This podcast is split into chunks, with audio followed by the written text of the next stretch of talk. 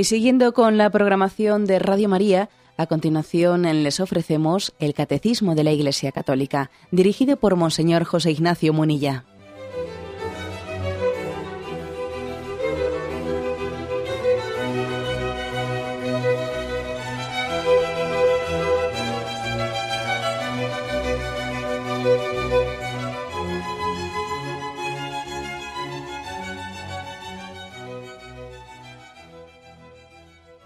Un cordial saludo a todos los oyentes de Radio María. Un día más, con la gracia del Señor, proseguimos el comentario del Catecismo de nuestra Madre la Iglesia. Comenzamos hoy la explicación del cuarto mandamiento. Honrarás a tu padre y a tu madre. Así lo hemos aprendido en esa formulación eh, escueta. Honrarás a tu padre y a tu madre. O honra a tu padre y a tu madre. El catecismo lo explica a partir del punto 2197. Pero antes de, comenzar con ese punto, ofrece unos textos bíblicos en los que también se va a inspirar toda su reflexión, en la reflexión del catecismo. Y hoy nos vamos a centrar en estos textos bíblicos. ¿eh? Eh, están, pues, como digo, en la introducción, en el encabezamiento del punto 2197 no es que después el catecismo los comente, no, sencillamente los, cita, los transcribe, los transcribe para comenzar a exponer luego la doctrina católica sobre la moral del cuarto mandamiento. Pero creo que también es bueno que hagamos una breve eh, exégesis o comentario espiritual sobre los que van a ser los textos bíblicos fundamentales que hablan del cuarto mandamiento y que van a inspirar la doctrina, la doctrina católica, la doctrina moral católica.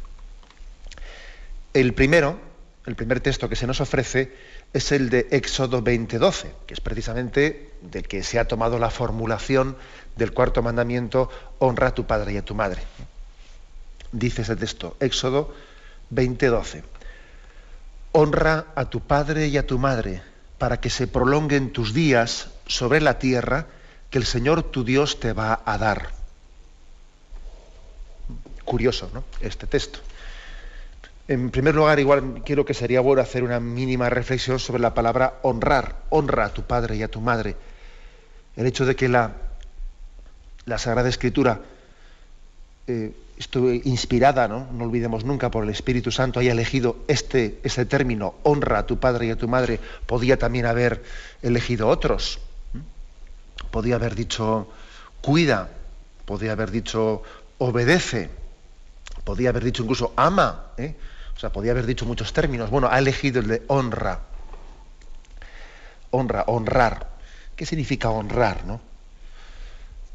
Pues hombre, yo creo que la palabra honrar en este contexto del cuarto mandamiento se refiere especialmente a, en primer lugar, respeto, a respetar, tener ese sentido de respeto reverencial. Se refiere también a reconocer méritos, agradecer, agradecer, de una manera tener conciencia, eh, conciencia de que pues, hemos, em, vivimos gracias a lo que hemos recibido. Es un reconocimiento, honra a los que te han dado la vida, ¿no? reconoce sus méritos, eh, se ha agradecido, se ha agradecido hacia los dones. También la palabra honrar podemos entenderla como tener mm, motivo, ¿eh? motivo de, orgullo, estar orgulloso de nuestros padres, nos honra, ¿eh? nos honra el alimentar a nuestros padres, nos honra ser hijos de ellos, ¿no? Ese sentido de motivo de orgullo. Yo creo que ciertamente la palabra honrar no hay que entenderla en otro sentido que a veces es eh, eh, utilizado, ¿no? que es buscar honores, buscar honores o celebridades. No, en ese sentido no. La prueba es que el mismo Señor en el Evangelio, Él dice, o sea, reprocha a los fariseos que les gusta buscar lugares de honor, ¿eh? les gusta destacar, les gusta que les llamen maestro. No sea así ante vosotros. Vosotros no os dejéis llamar padre ni maestro. Es decir, no es en ese sentido en el que ciertamente la Sagrada Escritura eh, eh, utiliza aquí la palabra honra a tu padre y a tu madre. No en el sentido de buscar celebridades o, buscar un buen nombre delante de los demás. No. Más bien, el Señor, el Espíritu de Jesucristo, está también queriendo que nosotros eh, vivamos eh, pues, eh, el bien moral que podamos realizar, lo vivamos pues, de una manera, podríamos decir, parca, sencilla, cuasi anónima, cuasi anónima. En resumen, la palabra honrar no hay que entenderla en el sentido de honores, buscar honores, buscar reconocimientos delante de los hombres, sino en el sentido de honrar es respetar, reconocer méritos, agradecer, sentirnos también orgullosos de nuestros padres. Bueno, pero es que el texto dice algo más que puede llamar la atención, ¿no? Éxodo 20:12. Honra a tu padre y a tu madre para que se prolonguen tus días sobre la tierra que el Señor tu Dios te va a dar. Claro, hace una especie como de promesa, promesa de que si honras a tus padres vas a tener una vida larga, una vida prolongada. El Señor te va a dar una vida larga. Y esto nos puede llamar la atención, ¿no? ¿Y esto cómo, cómo lo entendemos? Bueno, pues yo creo que es, necesario hacer el recordatorio de que, bueno, pues de que en el Antiguo Testamento hay todo un proceso de, ir reflexionando y de ir avanzando en cuáles son los signos a través de los cuales recibimos la bendición de Dios. Y en el Antiguo Testamento eh, se comienza por entender que cuando Dios bendice a una persona, pues la bendice con las riquezas. Las riquezas son bendición de Dios. O la bendice con una vida larga. Y Yahvé le bendijo y le dio una vida larga. Y Yahvé le bendijo y le dio muchos hijos. Y Yahvé le bendijo y le dio una gran fama. Es decir, en el Antiguo Testamento, eh, perdón, en el Antiguo Testamento eso, eso es evidente. No, al principio no existe otra forma de entender eh, de qué manera Dios pueda bendecir a sus hijos, sino dándoles riquezas, dándoles vida larga, dándoles muchos hijos y dándoles mucha fama. Ahí está la historia de Job, la recordáis. Eh, Job, que era un hombre pues, eh, lleno, de, lo que se entendía de bendiciones de Dios, recibió la prueba de que a través de, pues, de ataques y a través de desgracias naturales, pues resulta que se quedó eh, solo, sin hijos, sin posesiones, sin salud, y parecía que Dios le había maldecido. Y allí eh, se, produce un diálogo en torno a Job, ¿no? ¿Qué has hecho? ¿Qué pecado has cometido? Porque si resulta que has perdido tus bienes, algo malo habrás hecho para que Yahvé te los quite, ¿no? Y allí comienza una diatriba, ¿no? Y él dice que no, que yo, que yo soy inocente, que no he hecho nada, ¿no? bueno, se está como cuestionando ya en el libro de Job, en el Antiguo Testamento, a ver si es cierto eso de que eh, Dios bendice con las riquezas, eh, pues con la vida larga, eh, con la buena fama, a los que son fieles. ¿no?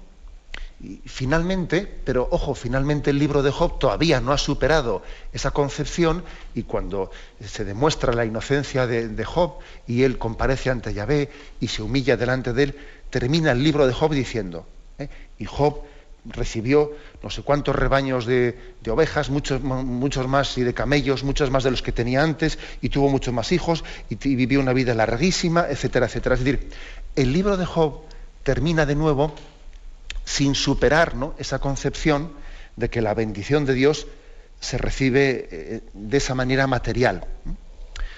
Claro, durante la Sagrada Escritura hay un, ir avanzando poco a poco en la comprensión de cuáles son los, de cómo son los dones de Dios, de cómo son los dones de Dios. Y en concreto, en cuanto a las riquezas se refiere, pues bueno, Jesucristo vendrá y cuando Jesucristo llegó, Jesucristo nos dio a entender que especialmente para él eran bienaventurados los pobres y no los ricos. Y incluso habló de la, del peligro de las riquezas y que incluso difícilmente los ricos entrarán en el reino de los cielos y que tienen que tomarse muy en serio ¿no? el desprendimiento para su salvación. O sea, es decir, aquí ha habido, como veis, un proceso del Antiguo al Nuevo Testamento pues muy, muy fuerte, ¿eh? muy fuerte.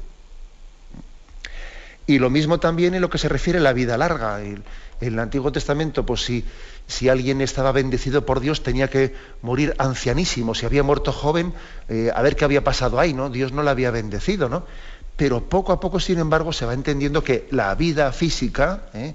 la vida física no es el valor absoluto. Y, por ejemplo, ¿eh? por ejemplo ya en, el momento final del Antiguo Testamento se había ido avanzando mucho en eso. Por ejemplo, en el, libro, en el libro de la sabiduría, en el capítulo cuarto, este ya es uno de los libros últimos del Antiguo Testamento, ¿no? Y ya se ha avanzado mucho en esa concepción de que eso de que Dios únicamente, eh, o sea, de que Dios a los justos les bendice con una vida larga, se pone en cuestión.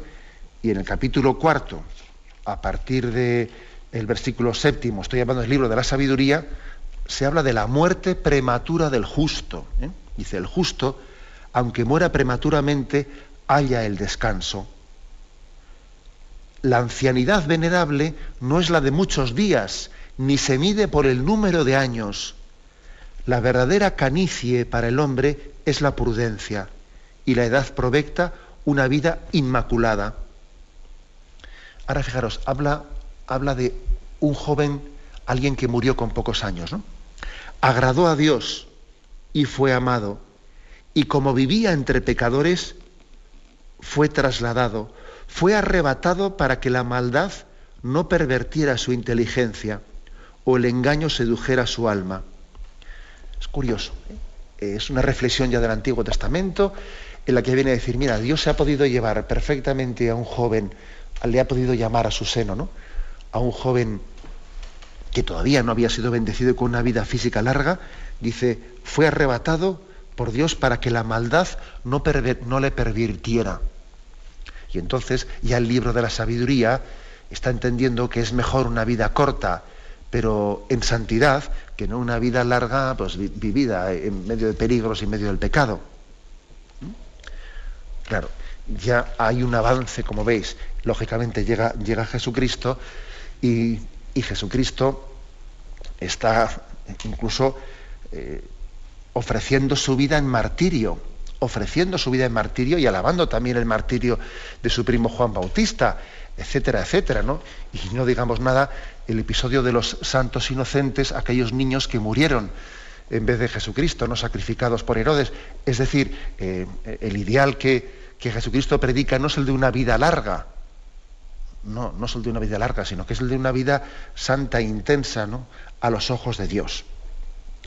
Bueno, como veis, por lo tanto, aquí hay un avance, ¿no? Eso de que Dios, si bendice a alguien, le da muchas riquezas, una vida larga, incluso muchos hijos. Hombre, eh, vamos a ver, también el Señor nos ha hecho entender de que la infertilidad, la infertilidad física, no es signo de maldición de Dios.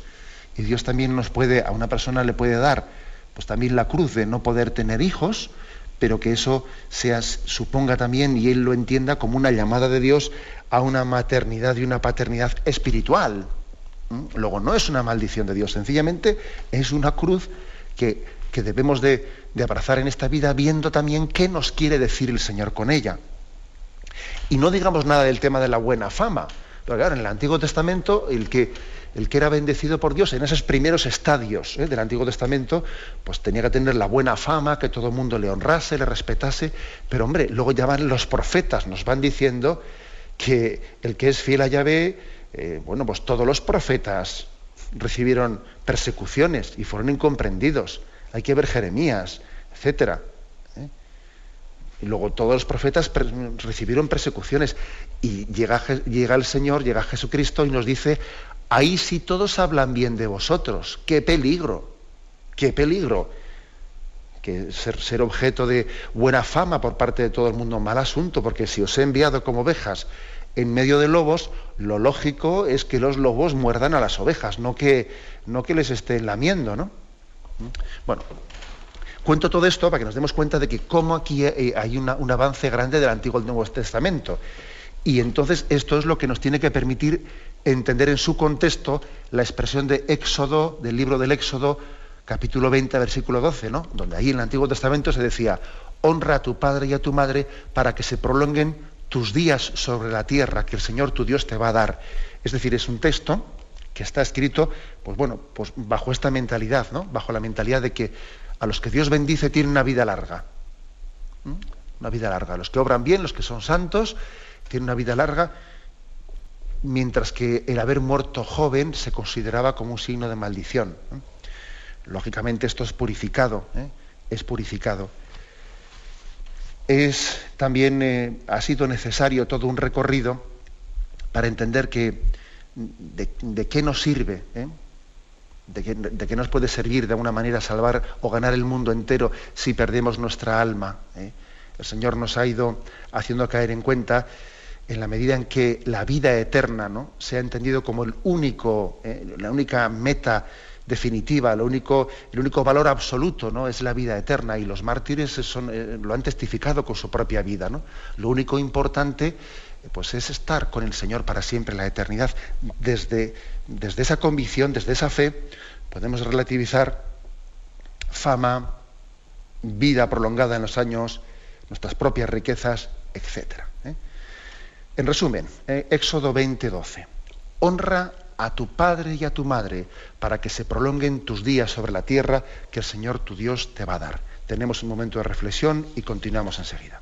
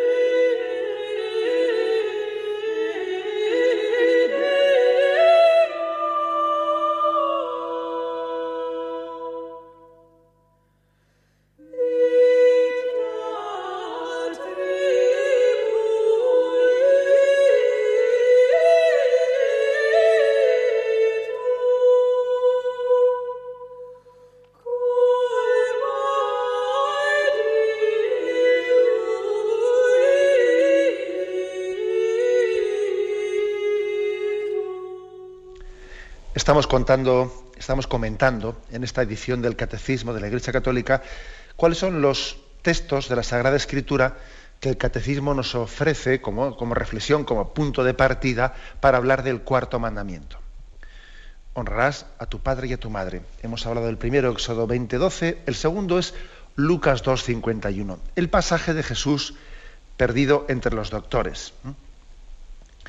Dice así, lo leo. Sus padres iban todos los años a Jerusalén a la fiesta de la Pascua. Cuando tuvo doce años, subieron ellos como de costumbre a la fiesta y al volverse, pasados los días, el niño Jesús se quedó en Jerusalén sin saberlo sus padres.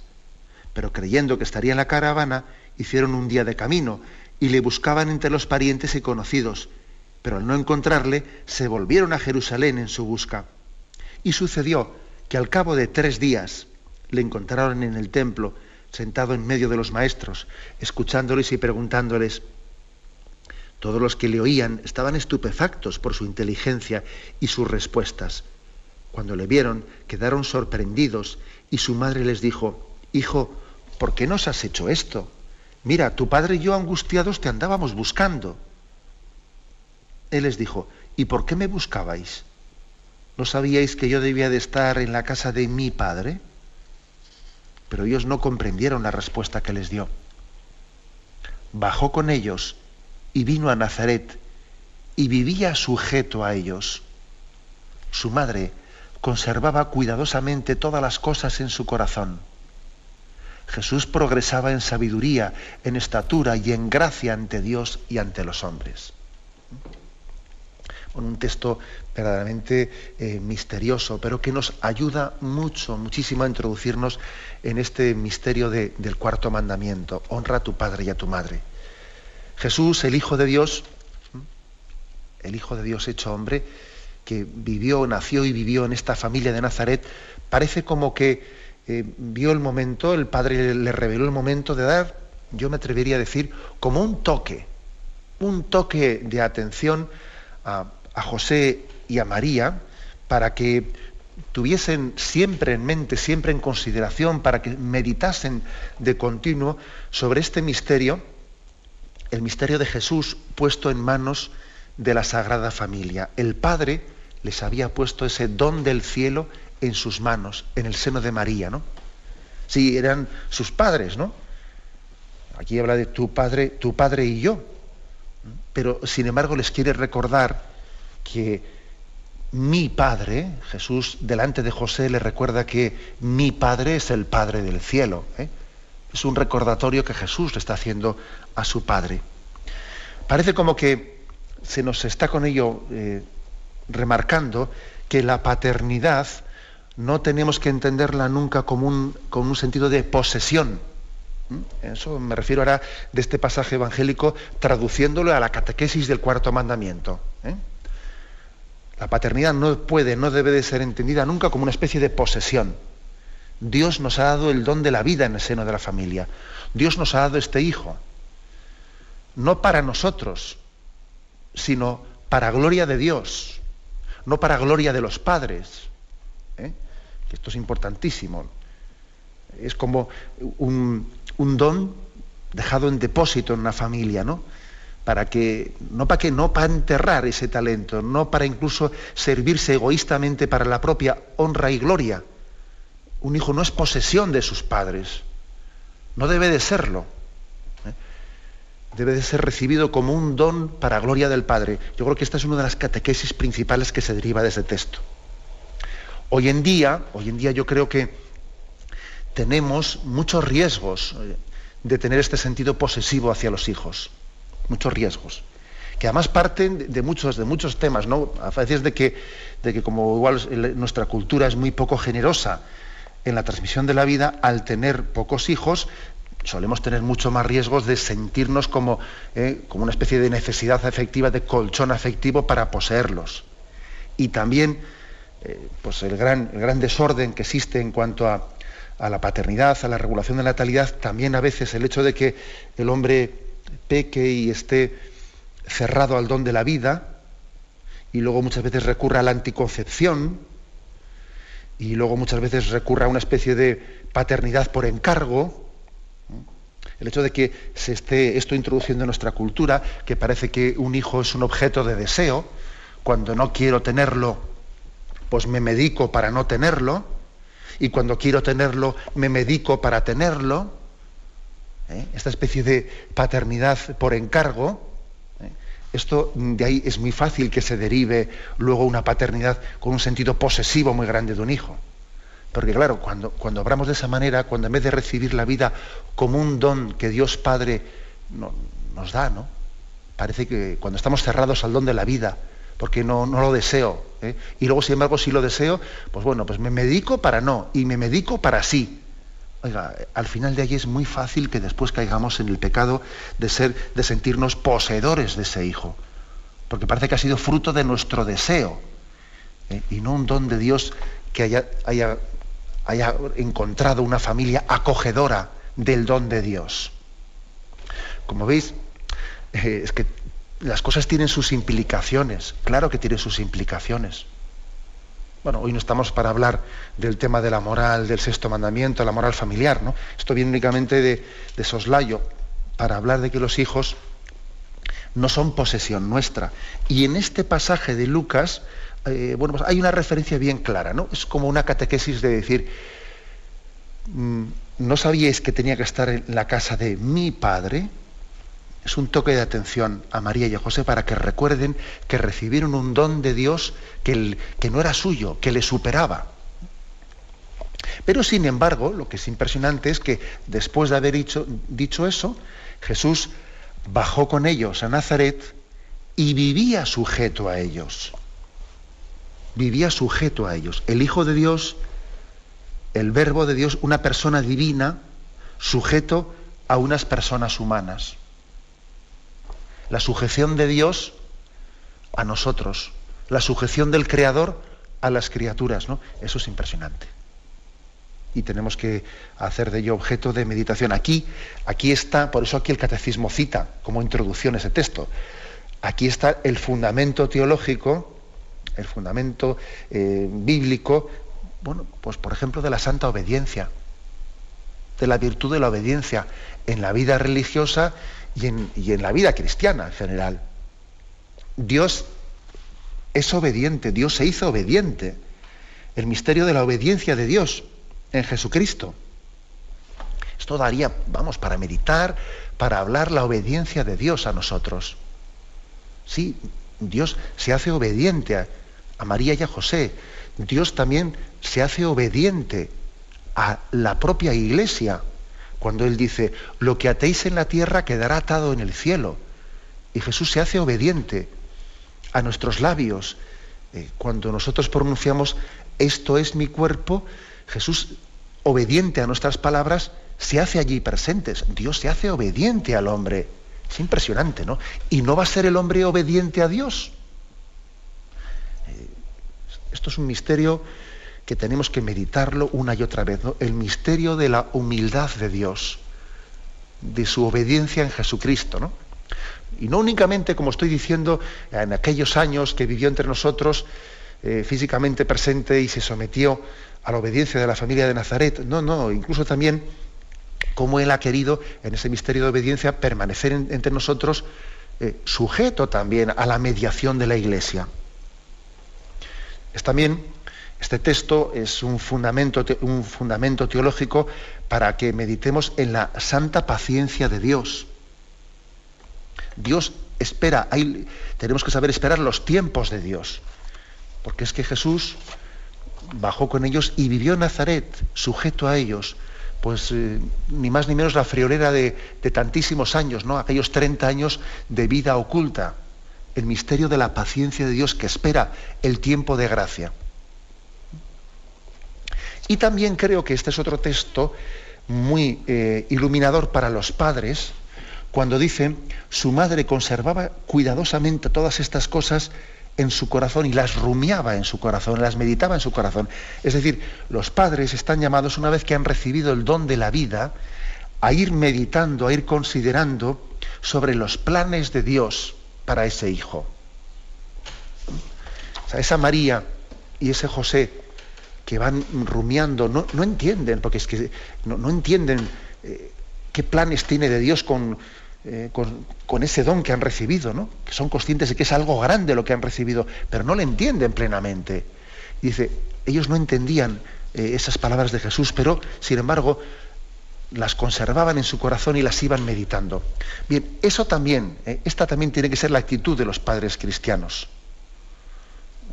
ser conscientes del don de Dios que han recibido en la vida e irlo rumiando, irlo meditando, irlo meditando, irlo en conversación con el Señor, ¿no? Señor, ¿qué quieres? ¿Qué quieres de mí para con este hijo que me has dado? ¿Qué tienes pensado para él? Estoy siendo yo instrumento tuyo adecuado, ¿no? Para que este niño crezca en sabiduría, en inteligencia, en gracia, en estatura ante ti. Soy yo instrumento tuyo adecuado, ¿no? Para que tu plan, para con este hijo que me has dado, ese plan lleve, llegue a plenitud, para que este hijo sea lo que tú has dispuesto, ¿no? También para, para la salvación de los demás, porque todos tenemos un puesto importante en el plan salvífico de Dios. Es importante que los padres se hagan ese tipo de reflexiones, que mediten y no se olviden, ¿no? Que no se olviden del, del don de Dios. Porque es posible que un padre tenga un momento de gracia muy fuerte, pues el momento de, la paternidad y la maternidad, ¿no? Ver que como la vida surge de ellos. Pero luego es posible que fácilmente van pasando los años, se acostumbran a que ahí en la familia cada uno eh, va cogiendo sus, eh, pues sus grados de independencia y poco a poco bueno, pues nos vamos un poco eh, alejando de, de, ese sentido de misterio y el misterio no, tiene lugar únicamente en el momento del embarazo, en el momento del parto. El misterio también sigue teniendo lugar cuando el niño tiene siete años y nueve y doce. El misterio de que el Señor me ha puesto este hijo en la familia y yo tengo que meditar, tengo que ir rumiando en, mi vida pues, qué es lo que Dios quiere de este niño. O sea que es por lo tanto un texto, este es el texto de Jesús perdido en el templo, un texto clave ¿eh? para fundamentar también eh, la vivencia del cuarto mandamiento, tanto desde el punto de vista de los hijos como desde el punto de vista de los padres. Tengamos un momento de reflexión y continuamos enseguida.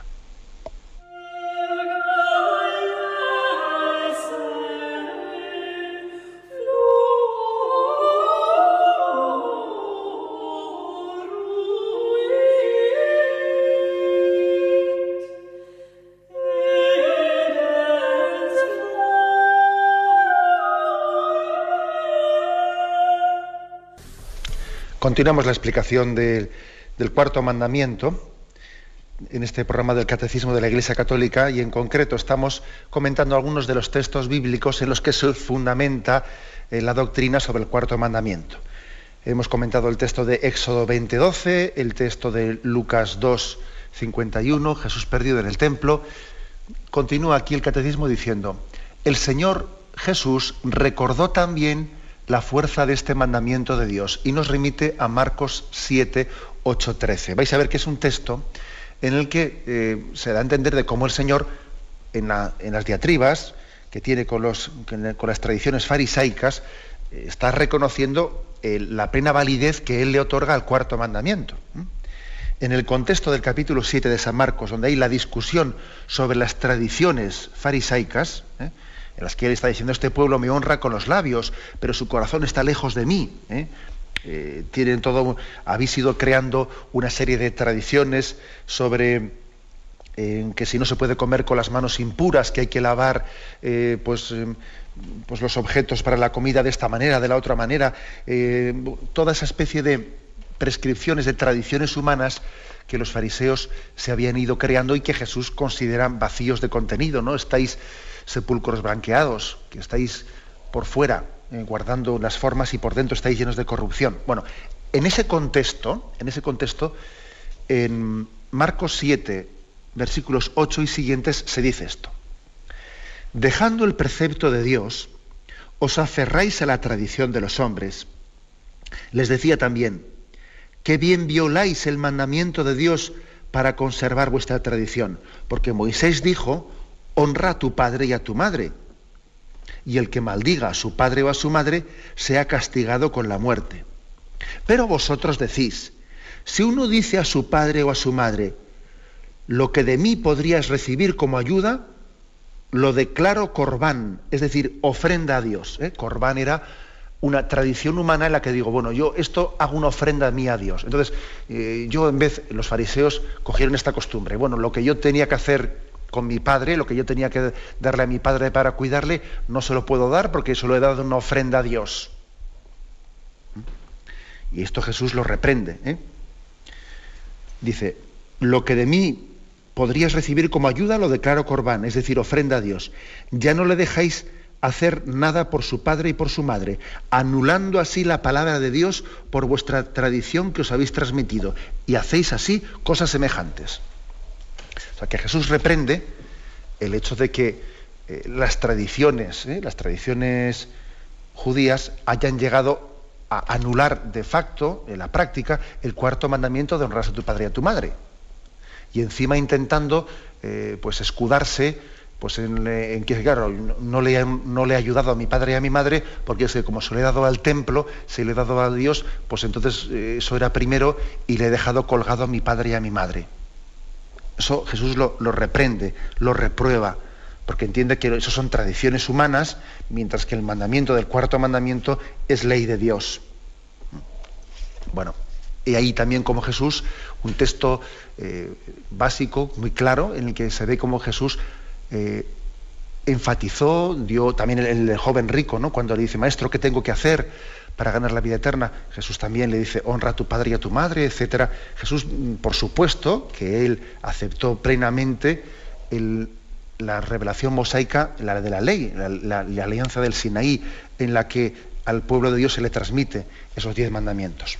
Es posible que algún oyente también se haga la reflexión, bueno, pero en la vida religiosa, en la vida religiosa, eh, ¿no podríamos también hacer esta acusación que Jesús hizo a los fariseos?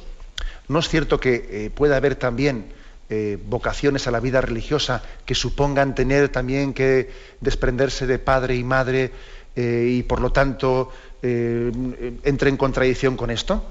Como siempre he dicho, como me he escuchado más de una vez, la Sagrada Escritura hay que leerla y entenderla en su conjunto. No se puede un texto aislarlo de otros porque es que también Jesús dice, el que no esté dispuesto a dejar padre y madre por mí, eh, no es digno de mí. ¿Mm? Entonces, eh, vamos a ver, ¿cómo se, ¿cómo se compagina eso de que el Evangelio diga, el que no esté dispuesto a dejar padre y madre por seguirme no es digno de mí?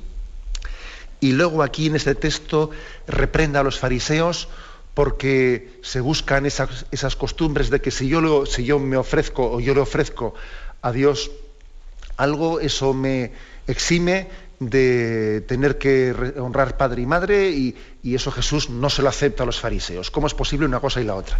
Bueno, porque hay que distinguir lo que son eh, falsas tradiciones humanas que nos hemos creado nosotros, que es lo que Jesús reprende a los fariseos, de lo que es también la llamada de Dios, que cuando Dios llama, eh, cuando es Dios el que llama, es su llamada, es su vocación, es la vocación de Dios, ciertamente la vocación de Dios nos pide el desprendimiento también incluso de padre y madre, también incluso de la familia. ¿eh? Otra cosa distinta será ver de qué manera también dentro de esa llamada de Dios, pues hombre, uno la compagina con su deber de atender padre y madre, que ahí también dependiendo pues, eh, de los carismas y dependiendo también de las tradiciones religiosas, etcétera, de las tradiciones de las familias religiosas, pues todos, ¿eh? todos tenemos deber de atender padre y madre y de honrarles y de cuidarles en sus necesidades. Pero es verdad que dependiendo, ¿eh? dependiendo de, de, la vocación, estoy hablando ahora de la vida religiosa que uno haya tenido, es posible que el Señor también le pida, le pida un desprendimiento eh, un desprendimiento en la manera de atenderles, en la manera de honrarles. Bueno, eh, como veis es un tema delicado, es un tema delicado que tendrá que ser discernido en el contexto de la vocación específica que se reciba. Pero ya veis que, aquí hay que compaginar no únicamente este texto que he leído, sino también esos otros textos evangélicos que piden desprendimiento incluso de la propia familia eh, para seguir a Jesucristo. Bien, eh, hemos, eh, se nos ha ofrecido Marcos 7, 8, 13. El último texto que se nos ofrece aquí es el de Efesios 6, 1, 3. Y aquí el apóstol Pablo enseña, hijos, obedeced a vuestros padres en el Señor, porque esto es justo. Honra a tu padre y a tu madre. Tal es el primer mandamiento que lleva consigo una promesa, para que seas feliz y se prolongue tu vida sobre la tierra. Bueno, ya hemos explicado un poco en, torno a Éxodo 20:12, que es de allí, desde donde está eh, tomado este texto, eso que significa, cómo tenemos que interpretarlo de que honra a tu padre y a tu madre para que tu vida se prolongue, eso ya lo hemos explicado, pero ahora me fijo especialmente en un matiz, ¿no? El hecho de que San Pablo diga, hijos, obedeced a vuestros padres en el Señor, en el Señor. Es decir, el, cuarto mandamiento, el de, honrar a padre y madre, el de obedecer a nuestros padres y a nuestros legítimos superiores, a las legítimas autoridades, incluye un matiz muy importante cuando dice en el Señor, obedeced en el Señor. ¿Qué quiere decir eso? ¿Eh? Pues quiere decir que, el tipo de obediencia, que la razón última de la obediencia que tenemos los cristianos, pues es muy particular, es muy específica. Nuestra obediencia es cristiana. Y, la obediencia cristiana se diferencia de otro tipo de obediencias. La razón formal por la que obedecemos es distinta. Obedecemos por motivos teológicos, obedecemos porque reconocemos que Dios ha dado una autoridad a esa persona, a esos padres autoridades. Es decir, que en el fondo son un sacramento de Dios para nosotros, que son un don de Dios para nosotros. Eso es obedecer en el Señor. La obediencia cristiana, por ejemplo, no es una obediencia de la sumisión por, por, por miedo, por ejemplo. No, nosotros no obedecemos por miedo. No tenemos que obedecer por miedo. Ese es otro tipo de obediencia que funcionará pues no en la iglesia, sino funcionará pues en otros colectivos, pues no lo sé.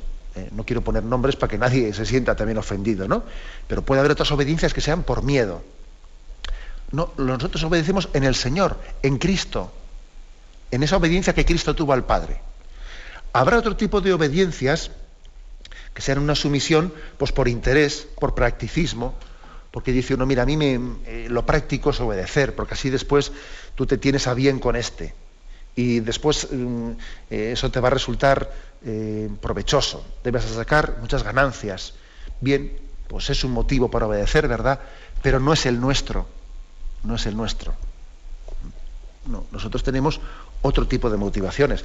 Incluso también es posible que exista una obediencia pues mira, por indolencia, por seguir la corriente, personas que obedecen, pues sencillamente obedecen por no ser, porque no son rebeldes, porque tienen un natural de no meterse en líos y, no les cuesta tampoco obedecer, sino que, mira, se han acostumbrado a hacerlo y por indolencia, ¿sabes? Por, por no tener juicio crítico. Sencillamente porque, ¿a dónde va Vicente? Pues a dónde va la gente, a donde me digan, ¿no? Como borregos. Bueno, pues esa no es nuestro motivo, esa no es la forma de obediencia cristiana. Nosotros ni obedecemos por miedo, ni obedecemos por interés práctico, ni obedecemos por indolencia o por seguir la corriente o porque en el fondo es más complicado ser rebelde.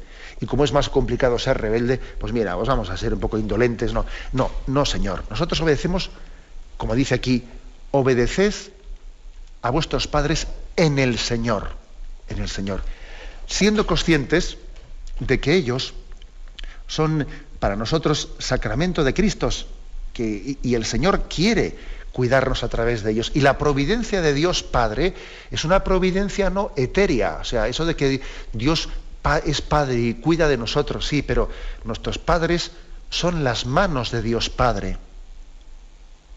Y nuestros padres son los labios de Dios Padre. Por lo tanto, sus palabras, sus caricias, sus tirones de oreja, sus reprensiones, tenemos también que recibirlas, ¿no? Como esa providencia de Dios Padre que nos cuida y nos guía. Como veis, eh, claro, esto es muy distinto. Por eso no, únicamente dice obedeced, sino dice obedeced en el Señor, que es el matiz por el motivo por el que obedecemos. ¿En virtud de qué eh, les damos pues, esa autoridad a nuestros padres? ¿En qué la fundamentamos? ¿Qué es lo que vemos en ellos cuando somos obedientes? Vemos a Cristo Vemos a Cristo obediente al Padre. Vemos el señorío de Cristo, que también ha sido delegado en nuestros padres. Vemos la providencia de Dios Padre que cuida de nosotros con autoridad. Este es, por lo tanto, ¿no? lo que a lo largo de estos puntos, que a partir de aquí se van a desarrollar, pues vamos a ir, eh, vamos a ir introduciendo. Pero me parecía importante que ahora en estos textos, Éxodo 20:12, Lucas 2.51, Marcos 7.8 y Efesios 6, que hemos comentado, que dedicásemos el programa de hoy, como lo hemos hecho, a hacer esta pequeña exégesis de los textos que son fundamento o base para la reflexión que el Catecismo de la Iglesia Católica ha hecho en los números siguientes. Lo dejamos aquí y ahora damos paso a la intervención de los oyentes. ¿eh? Podéis llamar para formular vuestras preguntas al teléfono 917 107 700. 917 107 700.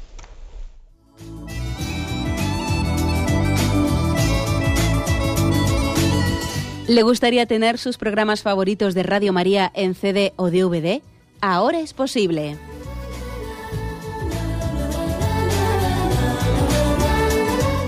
Le sugerimos que primero se informe en qué formato de audio lo puede escuchar en su equipo, DVD o CD, teniendo en cuenta que no todos los lectores de CD pueden reproducir el formato digital MP3 en el que enviamos nuestros programas.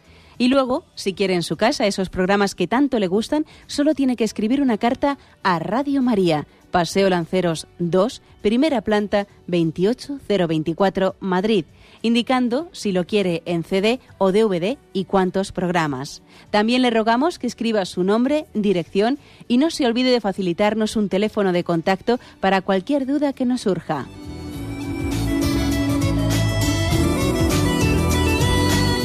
Radio María, más cerca de usted.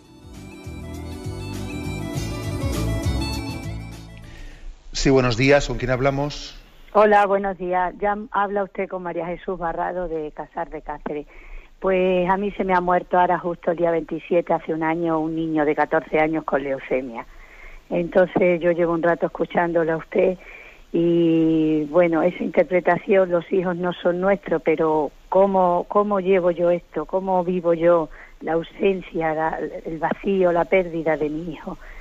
Eh, cómo asimilo yo que, me lo han quitado después de cuatro años sufriendo una terrible enfermedad como es la leucemia y, ahora estoy sin él, o sea, no puedo vivir sin mi hijo, lo necesito y, lo que más me duele es el sufrimiento, lo que ha sufrido esta criatura en cuatro años, que ha sido un campeón, que ha luchado, que, que, que no ha dejado de, de ponerse las pilas un día tras otro, que no tenía ganas, que no tenía fuerza y él salía adelante todos los días.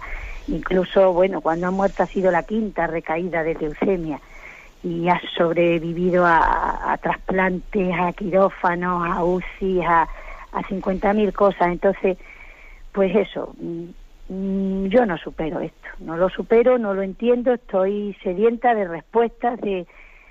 Claro, eh, oyéndole a usted sí es muy fácil, pero, pero la que lo tenemos y lo hemos vivido, que te arranquen a tu hijo de 14 años, que era un, era un cielo de hijo, y ahora quedarte sin él, a ver, ¿cómo, cómo vivo yo esto? de acuerdo. me puede dar una respuesta, porque yo no la encuentro.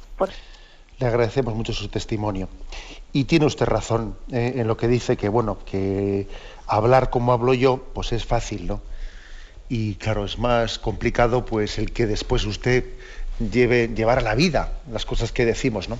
Únicamente usted, también al que habla, a mí mismo me cuesta llevar a la vida las cosas que yo mismo predico. ¿eh? Yo a veces digo, no es lo mismo José Ignacio predicando que José Ignacio intentando vivir lo que predica es muy distinto, ¿no? Por lo tanto, soy consciente ¿eh? de que yo, pues en las palabras que digo, pues hombre, pues ah, cuando se predica, se predica con facilidad, ¿no? Y luego, sin embargo, hay un misterio que es de cruz y que, nos cuesta sudor y sangre, ¿no? Que es poderlo vivir en medio de las contrariedades de la vida. Pero mire, aún así, y con temor y temblor, ¿no? Y con, un poco de confusión personal, pues a mí me toca también decirle a usted esta palabra. Eh, es evidente que usted ha amado a su hijo profundamente, ¿no? Pues eh, con verdadera pasión de madre. Y usted dice, yo no voy a poder olvidar, yo va a ser para mí pues una especie de rémora, yo no voy a poder levantar cabeza. Pues mire usted, pues, pues, pues sí que tiene que hacerlo. No, no digo que tenga que olvidarlo, pero usted no, debe de quedarse hundida en absoluto ¿eh? por, por ese. Es más, yo pienso que tiene que hacer usted una relectura de lo sucedido en la que usted encuentre mucha paz, haciendo una relectura de lo sucedido hasta ahora.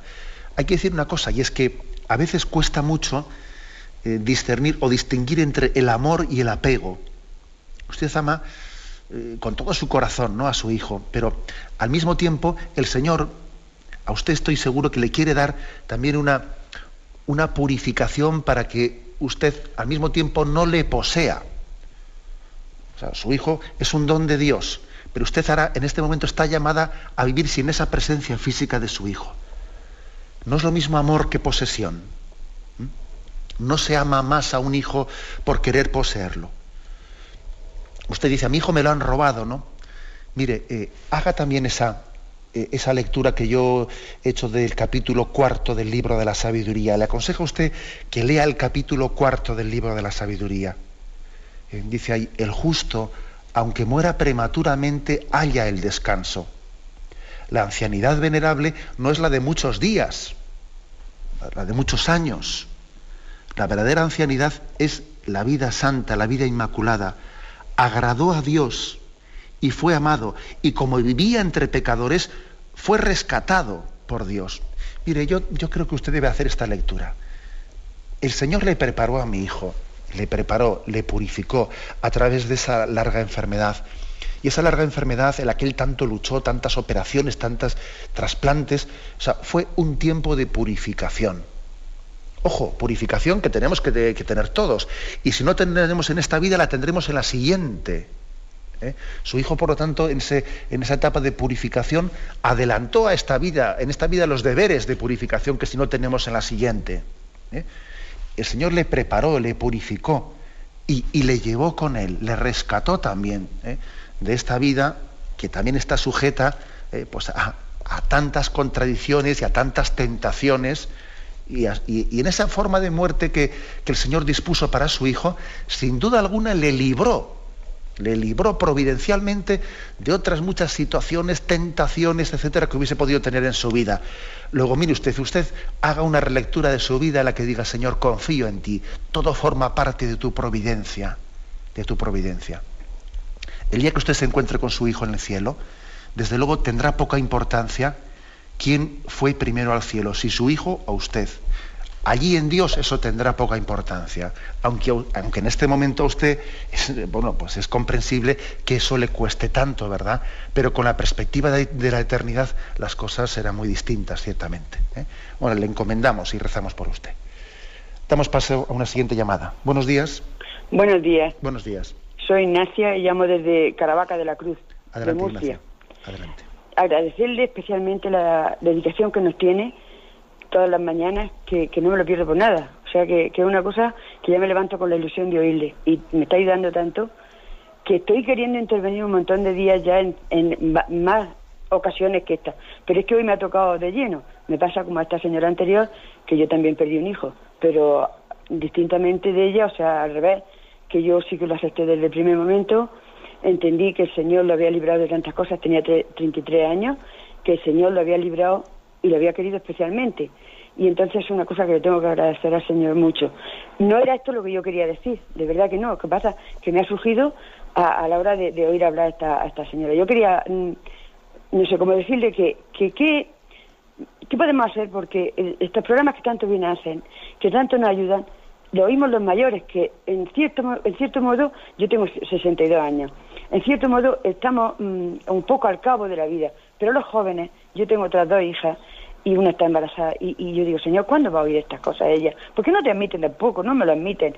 Van a mí, se van un poco distraídos, si van, que otra tengo que ya incluso ha dejado de ir, que quería, el otro día quería hablar de eso también precisamente, que qué tengo que hacer yo para, porque yo he ido a misa un montón de veces, paso ese tema, porque es que estoy nerviosa y quiero decir tantas cosas, yo, yo he ido a misa montones de veces indignada, enfadada, porque no se levanta, porque no se ha ido, porque no sé qué, y, ya últimamente digo, Señor, entonces es que, es que no nos va a valer a ninguna de las dos, porque yo desde pequeñico, siempre, siempre, siempre, siempre, siempre, lo he llevado a misa, Mm, he atendido.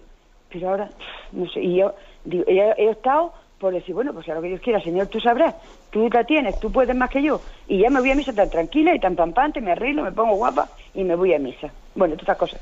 Padre, de verdad, de verdad que es un lío lo que le he dicho, pero, pero no sé, tantas, tantas sensaciones. De acuerdo.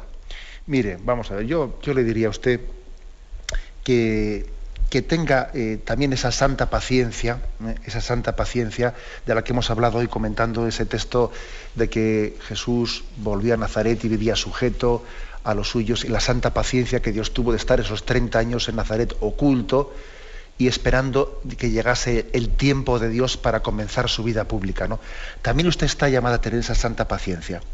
Mire, yo creo que en medio de, de ese panorama que usted ha descrito, también hay eh, hay ocasiones de gracia, ¿no? Y por ejemplo, una ocasión de gracia será pues que su hija está embarazada. Y usted tiene también una ocasión de gracia ahí para, en torno a ese embarazo, ayudarle a ella a reflexionar en el don de Dios. Otra ocasión de gracia será el hecho de que, con motivo de, que usted tuvo un, hijo que falleció, ¿no? Pues a los 30 años, etcétera, pues también ante el resto de sus hijos, también usted ahí tiene eh, pues esa, esa referencia continua a estar preparados para la vida eterna, para su llamada, porque ellos, el resto de sus hijos, evidentemente, pues eh, le recordarán con un gran cariño y respeto a su hermano que falleció. Y yo creo que también usted debe de hacer memoria del hijo que falleció, entendiéndolo providencialmente en el seno de la familia como una llamada de Dios a vivir en vela y con las lámparas encendidas. Y dices, mirad hijos, en esta familia, el Señor nos ha dado un toque, una llamada a vivir con la lámpara encendida. Nuestro hermano falleció, ¿no? Ahora no seamos tan torpes, tan tontos, ¿no? De apagar esa lámpara encendida sencillamente porque ahora estoy ocupado en mis quehaceres, ¿no? Bueno, reflexiones como esta, ¿sabe? Eh, yo le diría que usted vaya haciéndolas, pero también con la santa paciencia, ¿no? Porque a usted también se le ve, pues eso, se le ve que está deseando pues tenerlo todo bien arreglado y encaminado, y claro, y en eso estamos todos, pero bueno, pues mire usted, pues que, el Señor nos pide paciencia, pero constancia al mismo tiempo. ¿eh? Pacientes, pero constantes. Adelante, vamos a dar paso a una última llamada. Buenos días. Buenos días. Buenos días, le escuchamos. Mm, mire, Monseñor, yo quería, mm, vamos, preguntarle o de que, mm, por ejemplo, en el cuarto mandamiento, ¿no? Pues que veo que últimamente como que parece, eh, me cuesta a mí eh, encontrarte incluso en el catecismo y en, en reflexiones, ¿no? De que si el cuarto mandamiento como parece como si fuera una reprensión más de los padres para con los hijos que, que hablar de los deberes o de los o reprensiones de los hijos para con los padres porque según están los tiempos no de conforme eh, están los hijos que no hacen caso de las de las correcciones de los padres o de la experiencia de los padres ¿eh? incluso a padres ancianos, ¿no? Que no se valora mm, la experiencia de vida ni que esos padres han entregado la vida por los hijos, ¿no? Pues de, no valorar eso y, de arrinconarlos y de ya no mm, lo que ocurre, de que no se les cuida, pues hay un, un milímetro, ¿no? Y entonces como que veo yo, pues que no sé, que se toca poco ese tema, que yo he leído el catecismo y, preguntas que se hacen de cómo se puede pecar contra ese mandamiento, ¿no? Y parece que todo va dirigido a los padres, que me parece bien también, por supuesto. De acuerdo, sí le entiendo la pregunta. Bueno, pues evidentemente va a ver usted como eh, a la hora de, ir a explicar los días posteriores este cuarto mandamiento, la verdad es que el catecismo mayor de la Iglesia Católica, no, eh, aquí habla tanto, se refiere el cuarto mandamiento tanto a los deberes de los padres como a los deberes de los hijos. ¿no?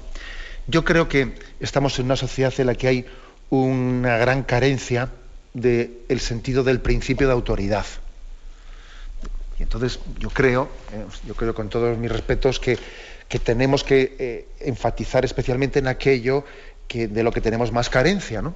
Entonces es muy importante a los hijos fundamentarles el por qué sus padres tienen autoridad y por qué nosotros creemos en que Dios les ha revestido de autoridad a sus padres y haciéndoles, eh, ayudándoles a que hagan esa lectura de fe de que Dios les ha dado esos padres, ¿no? Y los padres son por lo tanto la presencia de Dios en sus vidas. O sea, esa lectura de fe hay que hacerla. De lo contrario, la obediencia es que no hay quien la entienda, claro. Es una especie de, pues por, decreto ley, porque sí, ¿eh? evidentemente hay que dar una fundamentación religiosa a la obediencia. Bien, me despido con la bendición de Dios Todopoderoso, Padre, Hijo y Espíritu Santo. Alabado sea Jesucristo.